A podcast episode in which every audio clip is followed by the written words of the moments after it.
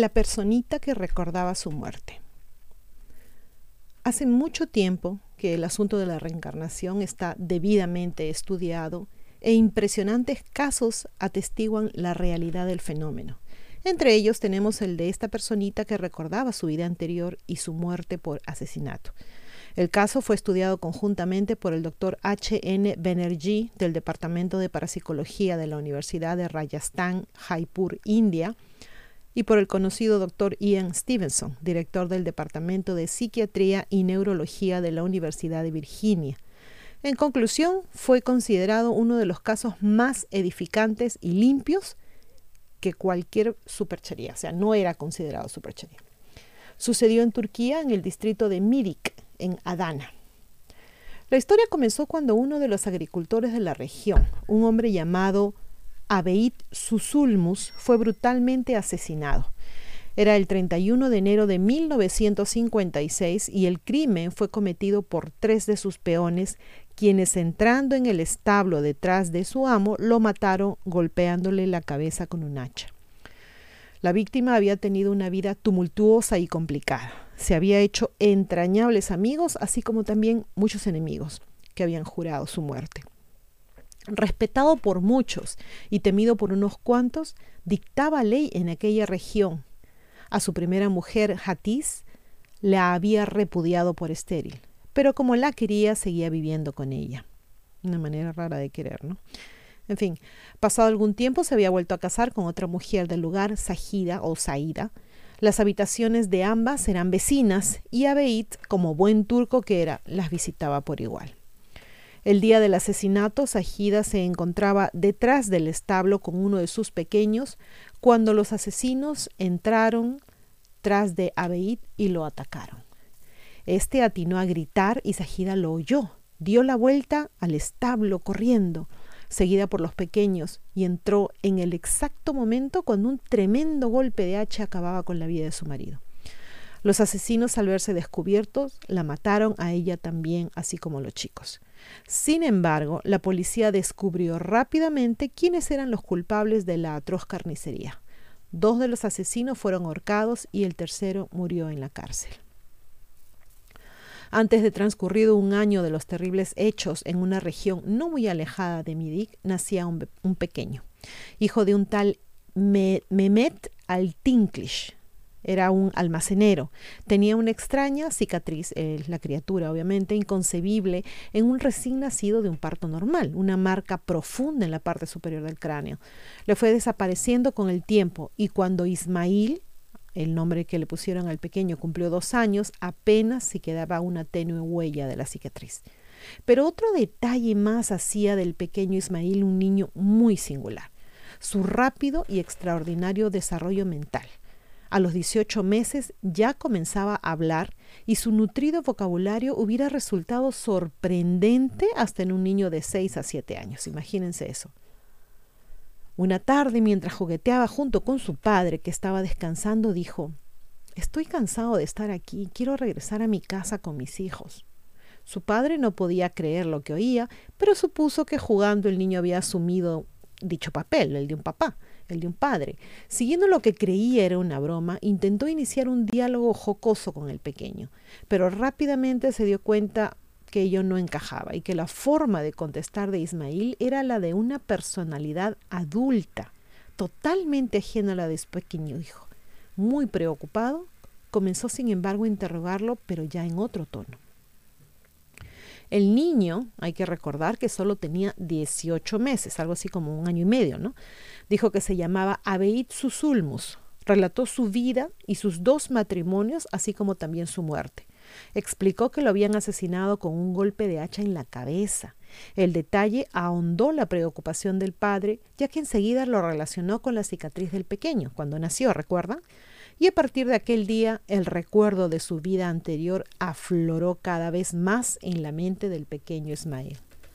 A menudo, y siempre con más frecuencia, asumía su anterior personalidad, considerándose poco menos que secuestrado por la familia Altinclish, que no le interesaba y cuya presencia a su lado no acababa de comprender. Seguía repitiendo que su verdadero nombre era Abeit Susulmus y que exigía ser devuelto a su verdadera familia, volver a casa con los hijos que le quedaban.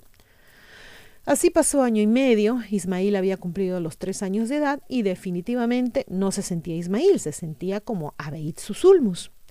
Su padre, ya cansado por todo lo que estaba pasando, un día le dijo, bueno, entonces si dices que eres Abeit Susulmus, llévanos a tu casa. Dicho y hecho, el pequeño le tomó la palabra. Subieron todos al automóvil de la familia. Obviamente el papá hizo llenar el carro de gasolina porque no sabían dónde estaban llevando. Eh, y se dirigieron al otro hogar de su hijo, siguiendo las instrucciones del pequeño. Dos o tres horas más tarde se detuvo delante de la casa de sus ulmus. Antes de que su padre atinara a dar una explicación convincente acerca de las insólitas circunstancias que los habían llevado allí, el niño reconoció a todos sus ex familiares y alborotado y conmovido les daba muestras de cariño que ninguno atinaba a comprender. Llamaba a cada uno por su nombre y en su excitado monólogo, ya que nadie hablaba a causa del desconcierto generado, citaba hechos y personas que les eran a toda vista familiares. Finalmente los llevó a todos al establo en donde explicó con exactitud y minuciosidad su propio asesinato, señalando luego a Saki Susulmus, uno de los hijos de Abeid y de Sajida, le dijo, Tú, Saki, tenías dos hermanos más, se llamaban Ismat y Singu, y son los que fueron asesinados junto a vuestra madre, mientras yo agonizaba. Un rato más tarde, interrumpiendo la avalancha de preguntas que ahora sí le hacían, exclamó, Acabo de recordar que Abdul Razok me debe una buena cantidad de dinero. Se hizo nuevamente silencio ante la inesperada declaración del niño. La verdad era que ni la familia Al-Tinklish conocía a ese Abdul Razok ni los Susulmus, que sí lo conocían, sabían de esa deuda. Razok, que no andaba lejos porque resultó ser un vecino, fue interrogado y reconoció la deuda, la cantidad y las circunstancias en las que la había contraído. Los usulmus rodeaban al niño y pronto acudieron más personas. Repentinamente llegó Hatiz, que regresaba de una localidad cercana. De inmediato Ismail la llamó por su nombre y dijo que había sido su primera mujer, la esposa repudiada. Muchos otros detalles de este tipo figuran en un informe que el doctor Benergy hizo en este caso como por ejemplo el que se relaciona con un peón llamado Mesit que había estado al servicio de sus ulmus y de la familia. Estaba éste llevando una vaca de su extinto patrón cuando Ismail viéndolo llegar exclamó Pero si eres Mesit, ¿qué tal? ¿Cómo te va holgazán? Y la vaca esta es Suyaín, ¿no es verdad? Era efectivamente Suyaín, la mejor vaca lechera de los Susulmus, y el peón se quedó de una pieza al ver que un niño tan pequeño hablaba de esa manera y que lo conocía. El informe del doctor Benergy o Benergy acerca del niño Ismail es uno de los más completos y más analíticos de todo su archivo referente al fenómeno de la reencarnación. Las preguntas ahora serían, ¿qué fue lo que sucedió después de la visita de los Altinglish a la casa de la familia Susulmus? ¿Qué es lo que pasó con el niño? ¿Cuáles fueron las reacciones, sus sentimientos al enfrentar dos realidades tan diferentes? Vamos a buscar información al respecto. Bueno, Ileana Historias va a buscar eh, información al respecto más adelante, a ver si podemos eh, hablar de este y otros casos. Ya habíamos eh, comentado que queríamos hablar cosas de este tipo, ¿no? De, niños que han reencarnado y que cuentan sus historias.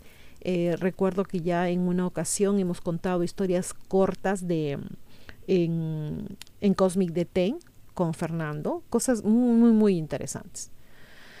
Hay muchos casos en que los reencarnados se acuerdan de sus vidas anteriores ocurridas en general en otras épocas y en otros lugares. Pocas son, sin embargo, las personas que pueden reencontrarse tan rápidamente con la familia de su anterior vida y aún menos a los tres años de edad. Pues he aquí, aquí les he presentado un caso doblemente interesante y desde luego extraño, muy extraño. Espero chicos que les haya sido de interés esta historia. Como les he dicho, vamos a buscar más información, no sobre, sobre esto, sino sobre otras cosas de, del doctor Ian Stevenson y del doctor H.N. Banerjee. Disculpen, eh, no conozco el idioma, pero espero que les haya gustado. Se me cuidan bien, se portan bonito y como siempre, a pensar bonito. Chao.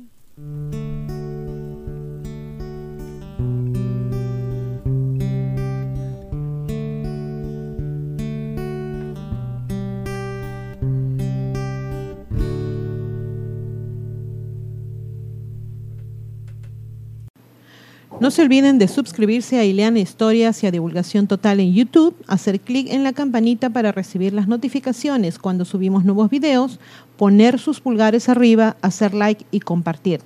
Sigan a ambos canales en los podcasts. También tenemos divulgaciontotal.com donde pueden visitarnos y suscribirse con su correo electrónico.